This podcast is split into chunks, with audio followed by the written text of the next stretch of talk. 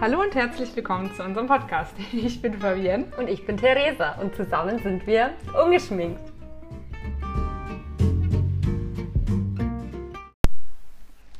In unserer ersten offiziellen Folge haben wir uns ja jetzt gedacht, wir widmen uns gleich mal einem ernsten Thema. Richtig. Das war der Bulimie. Genau, weil das mich betrifft oder betroffen hat. Und ähm, wir machen das einfach so wie beim ersten Mal, als wir richtig darüber gesprochen haben. Du stellst mir Fragen äh, aus der Sicht eines Neulings und ich erkläre dir das wie ein alter Hase. Ganz genau.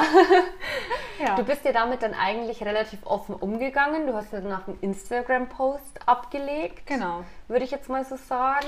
Ja, das war so mein erstes Outing am 31.12.2020, weil doch die Bulimie mich acht Jahre lang begleitet hat.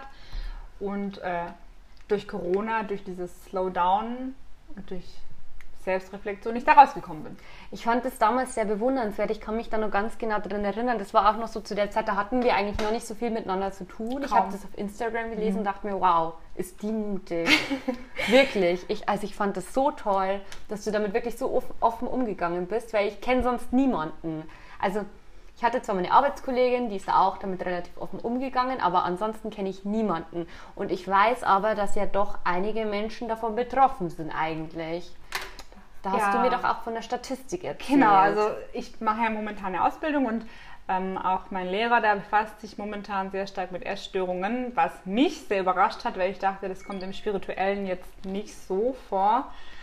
Ähm, aber er hat mir erzählt, dass es in Deutschland, also von 10.000 Menschen sind es dann doch 20, äh, 2.000 bis 4.000 Menschen. Hochgerechnet sind es dann, also ich lasse mich schmarrn erzählen, wahrscheinlich 2,2 bis 4,5 äh, 4,5 Millionen Menschen von den 82 Millionen hier in Deutschland, die dann unter anderem unter einer Essstörung leiden. Und der Grund damals, warum ich das gepostet habe, weil ich für mich gemerkt habe, es liegt eigentlich an mir selber. Ich habe mich selber krank gemacht durch meine Denkensweise und wollte das teilen, damit andere quasi merken, man kann sich jederzeit gesund denken. Darum Ja, geht es ja auch ja, heute. Die ja. Kraft der Gedanken, wie man seine Gedanken, welchen Fokus man richtet und wie man sich gesund denken kann. Ganz genau, das ist jetzt nicht nur bei der Bulimie so, sondern das wäre jetzt auch bei anderen Krankheiten, sagen wir jetzt einfach relativ so. allem. Wenn Genau. man spirituell angehaucht ist, kann man das vielleicht nachvollziehen. Aber für mich war es definitiv so, dass ich mir mein eigenes Grab geschaufelt habe und ich auch wieder rausgeklettert bin quasi. Ganz genau. Magst du uns vielleicht als allererstes mal erzählen, wie kam es denn überhaupt dazu, dass diese Bulimie entstanden ist? Also wann hat das Ganze angefangen? Naja, also angefangen hat es damit, dass ich, wie wahrscheinlich die Hälfte der Deutschen, zu dick war. Ich habe ähm, meine fehlende Liebe oder meine fehlende Selbstliebe habe ich jetzt rückblickend kompensiert mit Essen, weil ich dann viel gegessen habe. Wenn ich voll gegessen habe, habe ich mich gefühlt wie ein gesättigtes Baby. Ich war glücklich, das Essen hat mich glücklich gemacht. Das war nicht der optimale Weg, aber zu der Zeit war es mein Weg. Ähm, und ich habe dann einfach viel gegessen. Ich war dick. Also, Aber dick warst du nicht. wirklich dick? Naja, Also- ich habe äh, mit meinen 1,65 habe ich etwa 85 Kilo gewogen. Okay. Ich war ich, schon gut beieinander. Ja, Ähm, und man kennt ja Kinder, Kinder können fies sein. Ich Ja. war dann in der Realschule, meine Freundinnen hatten alle irgendwie so, so Dates und fanden die Jungs interessant und Mhm. mich fand halt einfach keiner interessant. Aber die Außensituation hat nur meine innere Situation wiedergespiegelt, was ich heute sehe. Aber es war für mich als Teenager oder als Kind äh, ein einschneidendes Erlebnis. Ja. Ich kann mich dann noch an was erinnern. Ich war, keine Ahnung, wie alt, vielleicht zehn und dann waren wir rutschen und Mhm. dann hat eins der Kinder unten an der Rutsche gesagt, Achtung, jetzt kommt die Dicke und Oh, äh, Kinder können so fies Ja. sein. Das ist so gemein. sowas hat mich dann halt geprägt und hat mich dann wieder dieses ähm, schlechte Gefühl kompensieren lassen mit Essen, was so eine Abwärtsspirale war und ähm, meine Mama, die auch sich immer viel für Ernährung quasi interessiert hat, hat dann irgendwann mal so eine Idee angebracht, man könnte Natron in einem halben Liter Wasser trinken. Ähm, das macht den Magen wieder basisch und hilft vielleicht beim Abnehmen. Ich habe vorher schon immer mal wieder versucht, mir den Finger in den Hals zu stecken, weil ich zu viel gegessen hatte, aufgrund dieser Kompensation und wollte das einfach loswerden. Aber es ging nicht, weil ich so viel gegessen hatte und so wenig Flüssigkeit. Also es war wie so ein richtiger Essensklotz Okay. der einfach, ähm, hätte ich den wieder ausgespuckt oder ausgekotzt, hätte wehgetan. Mhm. Und da ich dann angefangen habe, diesen halben Liter Wasser mit Natron zu trinken, war genug Flüssigkeit da, dass das Kotzen auf einmal ging. ja. wenn du das, also so Verständnis habe, also es war wirklich diese ähm, homogene Masse an Essen und Wasser, die dann einfach wieder rauskam und so habe ich quasi gelernt, wie man kotzt. Okay. Und dann war es quasi so da, dass ich dachte, ja geil, ich kann essen, was ich will, ich kann es wieder auskotzen. Am Anfang war das so dieser Genuss da, ich kann alles essen, was ich will, ich muss nicht zunehmen. Ich muss auch sagen, als es angefangen hatte, dass ich angefangen habe zu kotzen, habe ich auch schon, ich glaube, 15 bis 20 Kilo rein abgenommen durch weniger Essen, durch ein bisschen mehr Bewegung und einfach ähm, Reduktion von Essen und normaler Bewegung, die dann halt einfach zu einem Gewichtsverlust geführt hat. Ja. Aber ähm, das Kotzen hat dann einfach am Anfang eine relativ neue Dynamik in dieses Abnehmspiel gebracht, was mich dann halt am Anfang so ein bisschen begeistert hat, leider. Wie alt warst du damals? Das war 9., 10. Klasse auf der Realschule, also ich denke, ich war so 16, 17 in etwa. Und am Anfang war das aber auch eher so spielerisch. Also ich habe es noch nicht so wahrgenommen, dass das schädlich ist, dass das meiner Magenschleim überhaupt nicht gut tut, meine Zähne vielleicht zerstört oder sonstiges. Es war einfach so, geil, ich kann essen und ich kann es wieder auskotzen, ich nehme einfach nicht zu. Bist du dann trotzdem auch regelmäßig auf Toilette gegangen nach dem Essen oder war das am Anfang eher so ein schleichender Prozess? Naja, am Anfang war es tatsächlich eher ein schleichender Prozess. Ich habe, ähm, wenn ich zu Hause war und ich habe zu viel gegessen, habe ich mir halt die Finger in den Hals gesteckt und bin wieder losgeworden. Aber wenn ich draußen war, habe ich nichts gegessen, weil ich das in der Öffentlichkeit nicht machen wollte, weil das war was Privates, was, was ich nur zu Hause mache. Äh, Aber irgendwann hat sich dieser Fokus weiter rausgeschoben und ich bin irgendwann dann auch, wenn ich mit meiner Mama essen war oder wenn ich äh, auf der Friseurausbildung war, also in meinem Lehrbetrieb und ich habe zu viel gegessen, was ja eigentlich es ist ein dehnbarer Begriff. Wenn ich zwei Brezen gegessen habe, kann es schon sein, ich habe mir den Finger in den Hals gesteckt, weil ich irgendwann diese Angst vor den Kalorien ist so groß geworden, dass ich einfach alles, was ich gegessen habe, sofort wieder loswerden wollte. Und das war halt irgendwann, das hat sich so verselbstständigt und ich hatte dann keine Kontrolle mehr darüber.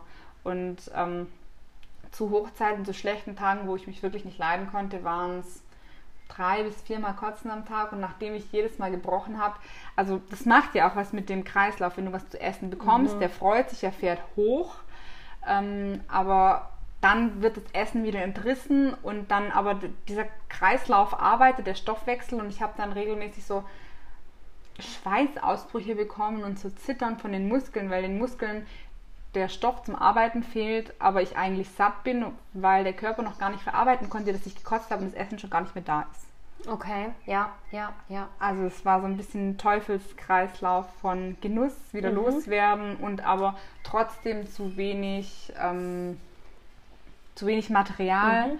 um richtig ähm, arbeiten zu können. Weißt du, was ich meine? Ja, ich verstehe, was du meinst.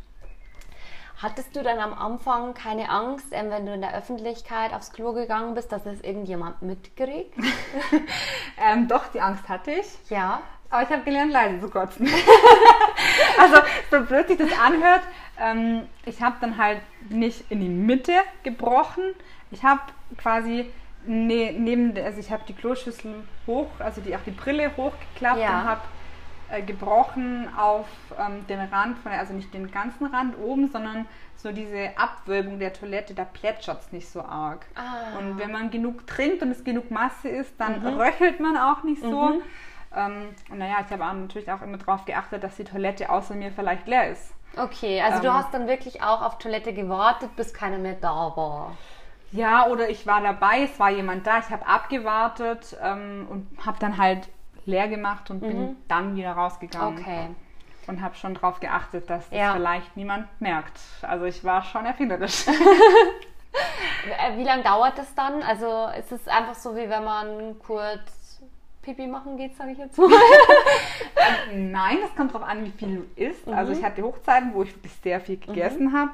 Da kann es schon mal zehn Minuten gehen, bis alles wieder raus ist, je nachdem, wie viel du gegessen hast. Okay, also es ist dann wirklich auch viel. Es, also ja, der Magen dehnt sich. Ja. Also wenn ich viel gegessen habe zu der Anfangszeit, dann kommt auch viel wieder raus. Also zehn Minuten war jetzt so die grob geschätzte äh, Peak-Time. Mhm. Aber wenn ich jetzt mit meiner Mama eine Pizza essen war, ähm, bis das wieder raus war, drei, vier Minuten. Wenn ich mir länger die Hände wasche oder wenn ich noch vor dem Spiegel stehe Ja. und ein Selfie mache, dann geht es genauso lang. Stimmt. Ähm, ja, irgendwann ist man da routiniert und Mhm. das Rauslassen geht einfacher, wenn man gewisserweise loslässt und das Druck abnimmt. So dumm es sich anhört, das ist einfach Ja. ultra scheiße, aber Ja. zu dem Moment wusste ich nicht anders, dass ich meinen Druck ablasse Mhm. und Ja, man gewöhnt war- sich wahrscheinlich einfach Ja. dran und entwickelt eine Routine. ja, oder? das war so eine Daily Routine, Ja. wie ich einfach Ja. mein Essen wieder loswerde. Ja, ja, Ja. ja, Wahnsinn. Aber es wusste ja am Anfang auch keiner aus deinem engeren Umfeld. Es wusste keiner oder? außer, nee, es wusste keiner außer ein Freund damals, also mein fester Freund zu der Zeit, dem habe ich es an Fasten, wie man bei uns zu Hause im Schwarzwald sagt, oder an Fasching hier äh, in München, habe ich es dem erzählt, aber auch nur unter Alkoholeinfluss, weil ich es mich anders nicht getraut habe, weil das mein tiefstes Geheimnis war. Aber der war auch gewissermaßen geschockt, was ich auch nachvollziehen kann. Er war völlig überfordert und wir haben da nie wieder drüber gesprochen. Ich habe auch bei ihm zu Hause mal gebrochen, aber ähm, es war nie wieder Thema. Er hat das Thema einfach totgeschwiegen. Was heißt du, er wusste es nicht besser. Er wusste nicht, wie er damit umgehen soll. Ja. Er wusste nicht, wie er mir helfen soll. Es konnte mir ja auch keiner helfen, Ja. außer mir selber. Aber ja, das war eigentlich lange Zeit der einzige. Und hat sich eure Beziehung dadurch irgendwie verändert, durch das, dass du ihm das damals gesagt hast?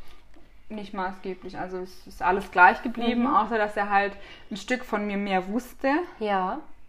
Aber alles andere ist gleich geblieben. Okay, also er war dir gegenüber jetzt nicht irgendwie komisch oder so, sondern er hat das einfach so akzeptiert. Er hat es akzeptiert angenommen und dann wurde nicht mehr darüber gesprochen. Ja. Okay. ja.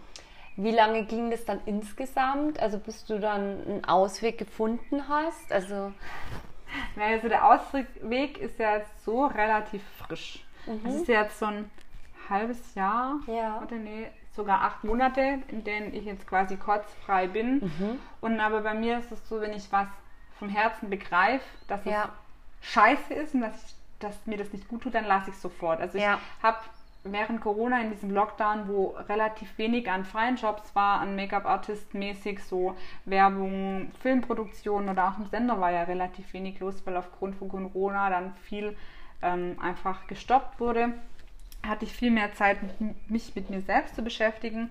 Habe dann auch so ein Network kennengelernt, dieses Energetics mit ähm, Schmuck, der auch Magnete mit drin hat, wo die Erdung einfach ein bisschen oder halt auch das erdliche Magnetfeld imitiert. Und ich wollte damit sehr erfolgreich werden und bin dann über ein Buch gestolpert, The Secret, wo es einfach darum geht, inwieweit man seine Gedanken, also seinen Fokus legen kann, damit es einen positiv beeinflusst. Und dann ist mir quasi aufgefallen, dass diese Kotzerei nicht gut Also ich wusste das schon lange, das ist nicht gut. Aber ich habe nicht verstanden, warum ich es lassen sollte. Und dann ist mir aufgefallen, dass ich nur kotze oder nur mich übergebe und äh, in der Bulimie hänge, weil ich mich nicht genügend selbst liebe, weil ich zu schwach bin, zu mir zu stehen und zu sagen, ja, okay, ich habe halt ein paar Kilo mehr. Ja.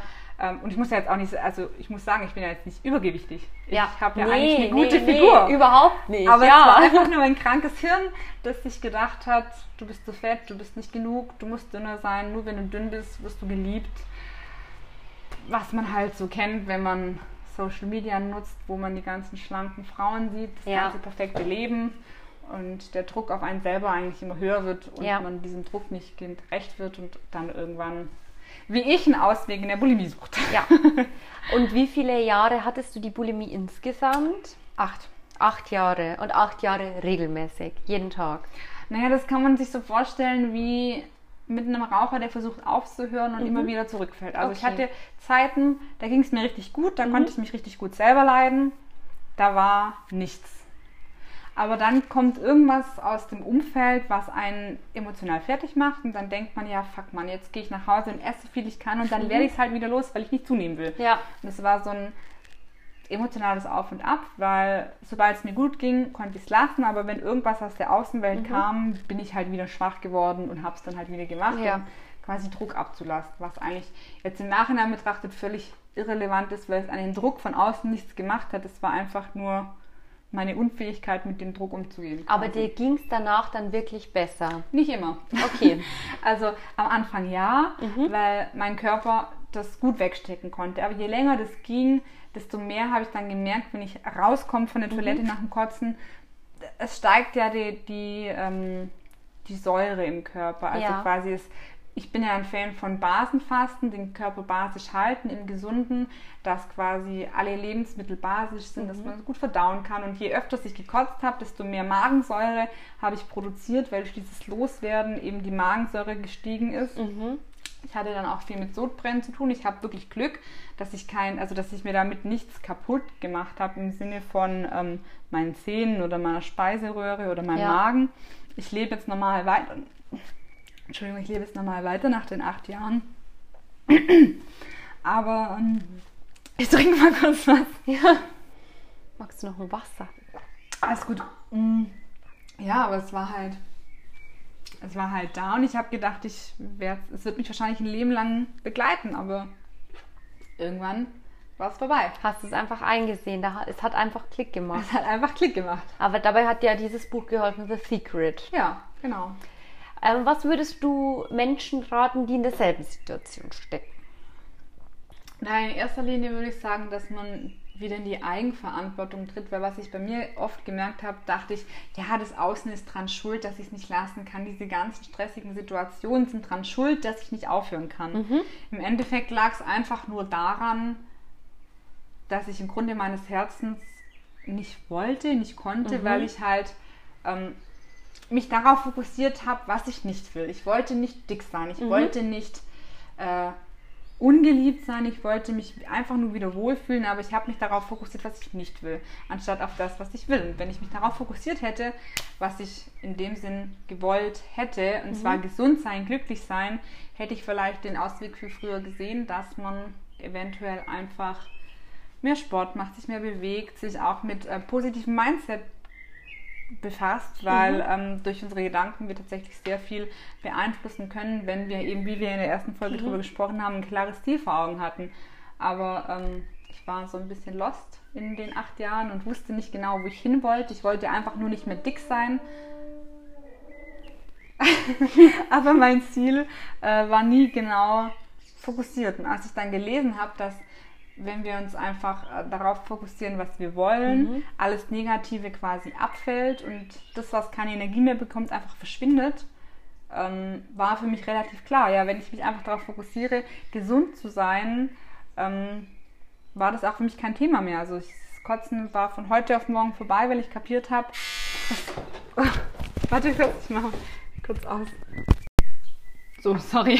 Essen wurde gerade geliefert, wir mussten uns erst noch kurz stärken. Was ich eigentlich sagen wollte, also die Bulimie, das Kotzen war in dem Moment vorbei, als ich kapiert habe, dass ich einfach an meiner Selbstliebe arbeiten muss, dass ich anfangen muss, mich selbst zu lieben und mich ins Leben wieder zu verlieben. Dann war die Kotzerei vorbei. Von heute auf morgen. Nach acht Jahren. Äh, und wie war das? Hat es so dann keiner gemerkt, dass du irgendwie krank bist oder Bulimie hast? Naja, also mein, mein äh, meine Maske nach außen, darin war ich sehr routiniert nach mhm. acht Jahren. Ähm, ich habe auch zu der Zeit in der WG gewohnt und wir waren zu fünft. Und von den fünf hat es nur einer gemerkt. Der ist jetzt mein Freund. also er wusste, er hat es schon gemerkt. Ich bin auf die Toilette gegangen, da hatte ich noch lange Haare, mhm. habe mir einen Zopf gemacht, bin mit hochrotem Kopf und glasigen Augen vom Kotzen wieder rausgekommen. Also er hat es schon geahnt oder gewusst, weil es halt okay. halt diese Routine direkt nach dem Essen war, dass ich auf Toilette gehe oder vielleicht auch 15 Minuten nach dem Essen auf Toilette gehe, mit einem Zopf wieder rauskomme. Da war ich ein bisschen nachlässig. Vielleicht war auch das dieser Schrei nach äh, schaut her, ich bin krank, mhm. helft mir vielleicht irgendwie. Aber ähm, er hat es gemerkt, aber hat nie was gesagt. Wir sind dann zusammengekommen und er hat mir so seine tiefsten Geheimnisse erzählt, was man dann halt am Anfang so macht, dass jeder weiß, wo man steht und mit wem man es denn genauso zu tun hat. Und ich habe dann nach zwei Monaten ihm unter Tränen gestanden, abends vorm Einschlafen, dass ich Bulimie habe. Und dann schaut er mich nur an, ja, weiß ich doch. Und ich so, was? Ich will mich hier seit einer halben ja. Stunde und versuche dir zu erzählen, dass ich fucking krank bin und du so, ja, weiß ich doch.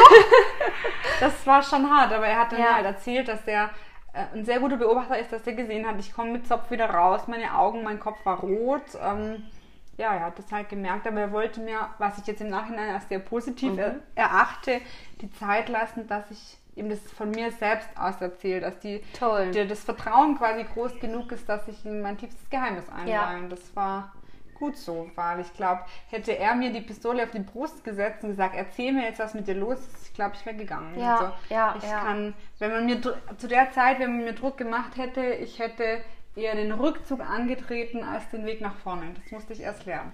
Sehr einfühlsam von ihm auf jeden Fall. Ja, das ist er heute noch. Bei jedem Thema, weil ich bin gar nicht einfach.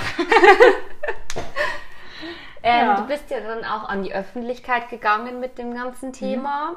Wie war dieser Schritt für dich? Naja, also ich habe im November oder Ende Oktober, Anfang November habe ich aufgehört zu kotzen und ich setze mir gern dramatische Ziele. Also als ich vegan geworden bin, habe ich mir entschlossen, also habe ich mich entschlossen, ab dem 1.1. lebe ich vegan. Habe ich dann auch durchgezogen. Ähm, und ich habe zwar im Oktober, November aufgehört zu kotzen, aber ich habe mir überlegt, ich gebe mir jetzt noch zwei Monate Zeit, das für mich zu verarbeiten. Aber dann möchte ich quasi meine Geschichte teilen und anfangen darüber zu reden. Denn nur wenn man darüber redet, wenn man in die offene Kommunikation geht, ähm, kann was heilen. Weil sobald man es ausspricht, lässt man es los und es transformiert sich. Und ich wollte vielleicht einfach auch Mädels, denen es vielleicht ähnlich geht wie mir, die sich zu dick fühlen oder halt unzufrieden sind, einfach so sagen, hey, scheiß drauf, äh, jeder ist gut so, wie man ist. Und deswegen habe ich dann am 31.12. irgendwann um 8 oder 10 abends noch so äh, mein Bild gepostet und habe quasi so mein, mein Jahr beendet. Habe Wow. die alle Altlasten losgelassen und bin zum ersten ersten frisch, ohne Ballast quasi ähm, gestartet. Aber ich war den ganzen Tag ein bisschen nervös. Das kann ich mir gut vorstellen. Wie hast du denn dein Silvester verbraucht ansonsten? Ich war mit meiner WG zusammen, also zu dem Zeitpunkt waren wir schon ausgezogen. Wir sind ausgezogen, ich und mein Freund, der eben so einfühlsam ist, sind zum 21.12.2020 sind wir aus der WG ausgezogen, weil es als Pärchen dann doch irgendwann mal Zeit wird, Zweisamkeit zu leben. Und dann sind wir ausgezogen über Weihnachten und an Silvester haben wir dann trotzdem mit der alten Crew gefeiert und naja, die habe ich dann halt auch alle vorher ins Bild gesetzt, weil ich kann ja nichts posten und dann sagen, Überraschung! Ja. Ach, übrigens das und das und ich habe es auch ähm, meiner Mama erzählt, meinem Bruder, mein Papa dann erst später, aber der hat doch kein Instagram, das war nicht so wichtig. Ähm, aber meinem Bruder habe ich tatsächlich einfach nur eine WhatsApp geschrieben. Ach übrigens, du weißt ja, ich habe Bulimie, ich werde es heute Abend posten, nur dass du nicht wunderst. Und dann kam von ihm nur zurück, ja, ich weiß.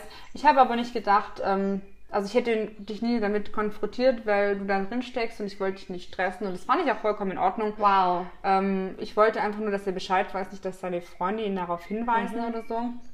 In meiner WG waren alle tatsächlich sehr überrascht. Okay, also es hat keiner damit gerechnet. Es hat keiner damit gerechnet. Das hat zwar jeder gemerkt, ich bin ernährungsaddicted, ich beschäftige mich mit Veganismus, mit ohne Zucker, mit ohne Backpulver, mit ohne Hefe und eigentlich so Clean Eating vom Feinsten, aber dass da eigentlich eine tiefe Betroffenheit, sprich die Bulimie drunter lag, hätte keiner irgendwie gedacht, weil ich war einfach gut im Tarn. Wahnsinn, Wahnsinn. Ja, doch, die Maske war gut. Die saß und war lang eingeübt. Auch meiner Mama habe ich es erzählt. Aber ähm, die wohnt ja 300 Kilometer weit weg und ich habe ihr einen Brief geschrieben.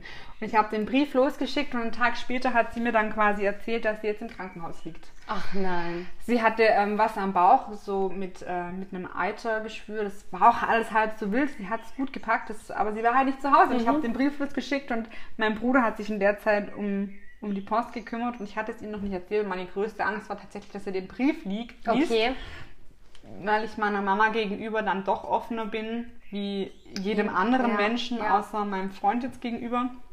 Und da war ich wirklich nervös und habe zu ihr gesagt, sie darf dem Marc bloß nicht sagen, er soll die Post öffnen, wenn er einen Brief von mir ist. Und darf er bloß nicht lesen.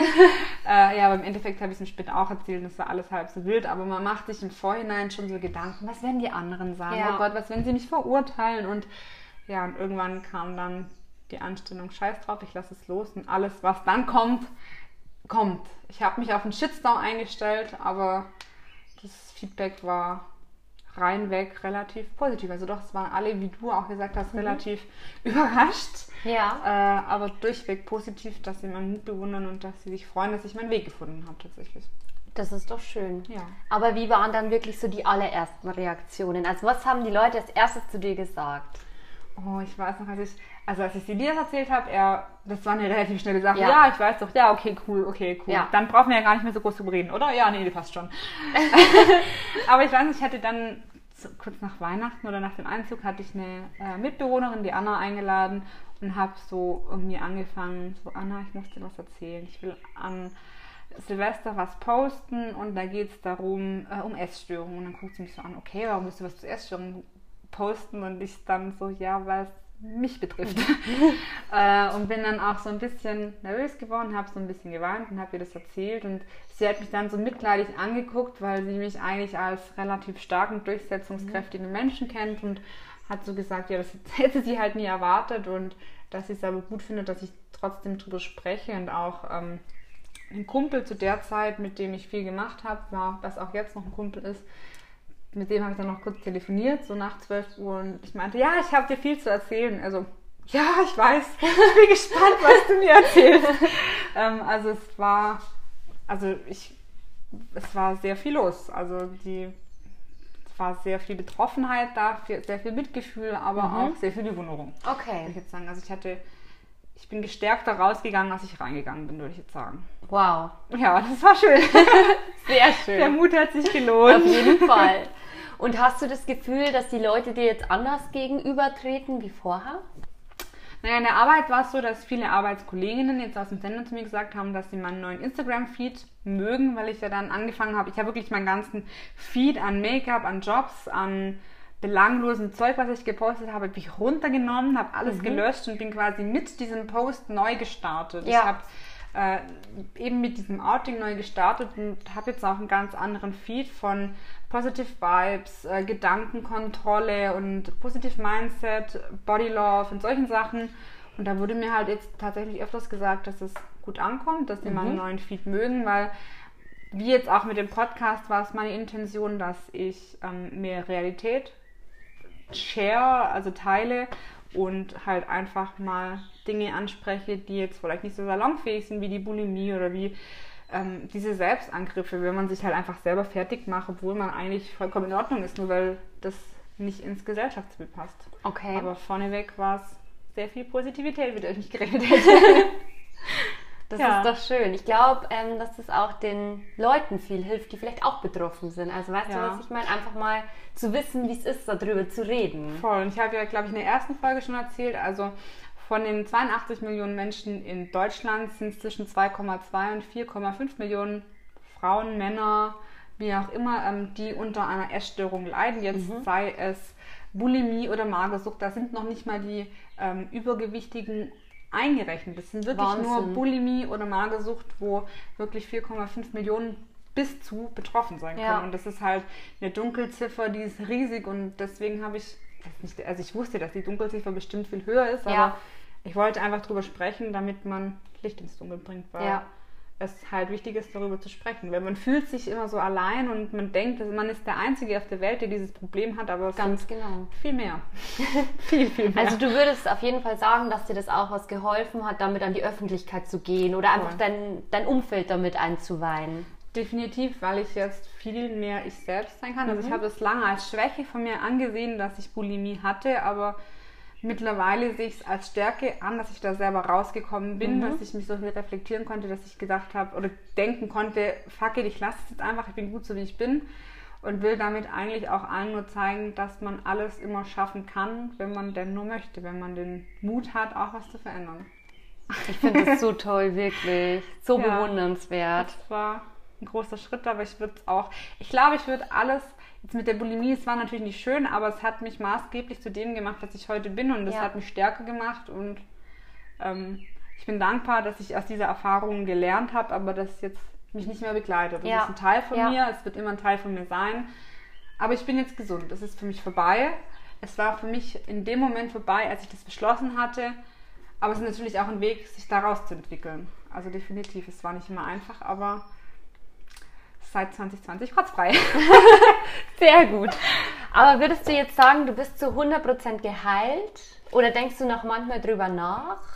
Also ich würde schon sagen, ich bin zu 100% geheilt. Ich habe keinen Rückfall mehr gehabt seither und ich weiß, mhm. ich werde es nie wieder tun. Ich kann jetzt aber nicht sagen, ich habe nie mehr drüber nachgedacht. In mhm. Zeiten, wo es mir wirklich sehr schlecht ging und ich viel gegessen habe, kam das schon hoch. Mhm. Ich würde jetzt, oder das wäre die einfachste Lösung, jetzt wieder zu kotzen. Mhm und es einfach diesen Druck ablassen. Aber in dem Moment äh, sind in meinem Kopf die Warnsignale angegangen. Ich habe das sofort ausgesprochen. Ich habe meinem Freund sofort Bescheid gesagt, du, mir geht's gerade nicht gut, red mit mir über was. Ich denke gerade drüber nach, auf die Mhm. Toilette zu gehen. Ich würde gern, also ich, ich habe den dran, aber ich habe in dem Fall mein Umfeld eingeschaltet, mit ihnen drüber gesprochen und quasi dann mein Essen verdaut und auch Mhm. diese schlechten Gefühle verdaut und dann war es auch wieder vorbei. Aber das waren jetzt in acht Monaten ein Moment. Und ich glaube, Mhm. Wenn man offen und ehrlich damit umgeht, kommuniziert und auch sein Umfeld einbezieht, wenn es einem wirklich mal schlecht geht, dann ist es auch keine Schande, Hilfe anzunehmen und das hat mir da auch geholfen in dem Moment. Ja. Aber seither gab es auch schon wieder, ich glaube, vier, fünf Monate her. Wow. Also es war so in der Mitte dieser acht Monate und seither war es kein großes Thema mehr. Aber auch einfach, weil ich mich jetzt in einem positiven Umfeld wie mit dir begebe und äh, einfach auch darauf achte, dass mein Mindset immer nach vorne gerichtet Ja. bleibt und die Vergangenheit Vergangenheit sein lasse. Ja, ja, ja. Und weil du auch viel drüber redest, da merkt Ja. man wieder, Kommunikation ist sehr wichtig. Ist so. Kommunikation ist das A und O. so ist es. Voll. Hast du noch irgendwas, was du so den Leuten mitgeben möchtest oder was du noch gern erzählen willst oder loswerden möchtest? Naja, was ich gerne noch sagen würde, dass ich gelernt habe, so die 40 bis 80 Prozent unserer wirklichen Krankheiten, wie Diabetes oder sonst irgendwas, kann man durch positives Mindset steuern. Also tatsächlich eine Depression sind ja nur negativ heruntergebrochen. Ich will jetzt Ja. nicht verschwören. Es gibt natürlich Fälle, da braucht man Hilfe, wenn es aus einer Kraft nicht schafft. Ja. Aber man sollte sich immer bewusst sein, dass die Kraft der Gedanken doch viel ausrichten Ja, kann. Also ja. wenn man die Gedanken nach vorne richtet, wenn man sich darauf fokussiert, wie ich, was man will, gesund sein, äh, lebensfroh, fröhlich, einfach unbeschwert leben, dann kann man, wenn man sich nur auf diesen Gedanken konzentriert und alles Negative ausblendet, es schon schaffen. Es ist Ja. zwar ein großer Schritt, es braucht viel Kraft, aber wir sind alle stärker als wir denken, würde ich sagen. So ist es. Und auf jeden Fall das Secret lesen. Ja, The Secret und The Hero und The Magic und The Greatest Secret, Ja. das waren wirklich die Bücher. Also The Secret an sich hat bei mir diesen Klickmoment hervorgerufen, wo ich gedacht habe, ja, ich bin selber schuld, ich habe mich selber krank gedacht, ich kann mich auch selber wieder gesund denken. Und es funktioniert runtergebrochen zu 60, 70 Prozent mit den Gedanken, die wir täglich denken. Wir müssen einfach nur anfangen, uns liebevoll anzuschauen, uns liebevoll uns selbst zu widmen und anstatt an das, was wir nicht wollen, an das denken, was wir wollen und nach vorne gehen. Sehr schön. Ich danke Ja. dir von ganzem Herzen für deine Offenheit. Ich glaube, dass das vielen, vielen Menschen helfen wird. Ich danke dir für das gute Interview. Also mit dir kann ich über Dinge reden, über die ich wahrscheinlich außer mit meinem Freund noch mit niemandem drüber gesprochen habe. Das so freut mich wirklich sehr. Ja. Sehr schön. Ja, wir hoffen sehr, dass euch diese Podcast-Folge gefallen hat. Sie. Ihr dürft auch gerne Feedback da lassen. Oder Fragen stellen. Also ich werde wirklich offen auf alles, was euch interessiert, antworten, weil ich damit wirklich keine Gaudi habe. Ich kann euch zu allem irgendwas erzählen. Sobald ihr mich fragt, kriegt ihr eine Antwort. Ganz genau. Lasst Genau. dann einfach Kommentare da. Genau. Und dann schauen wir mal, was in der nächsten Folge so auf uns zukommt. Ganz Das steht ja genau. noch nicht so genau, aber wir haben noch viele Themen, die wir bequatschen wollen. Auf jeden Fall. Es kommen noch viele interessante Themen auf euch zu. Genau. Dann schönen Abend, schönen Mittag, je nachdem, wann ihr es hört. Ganz genau. Auf bald. Bis ganz bald.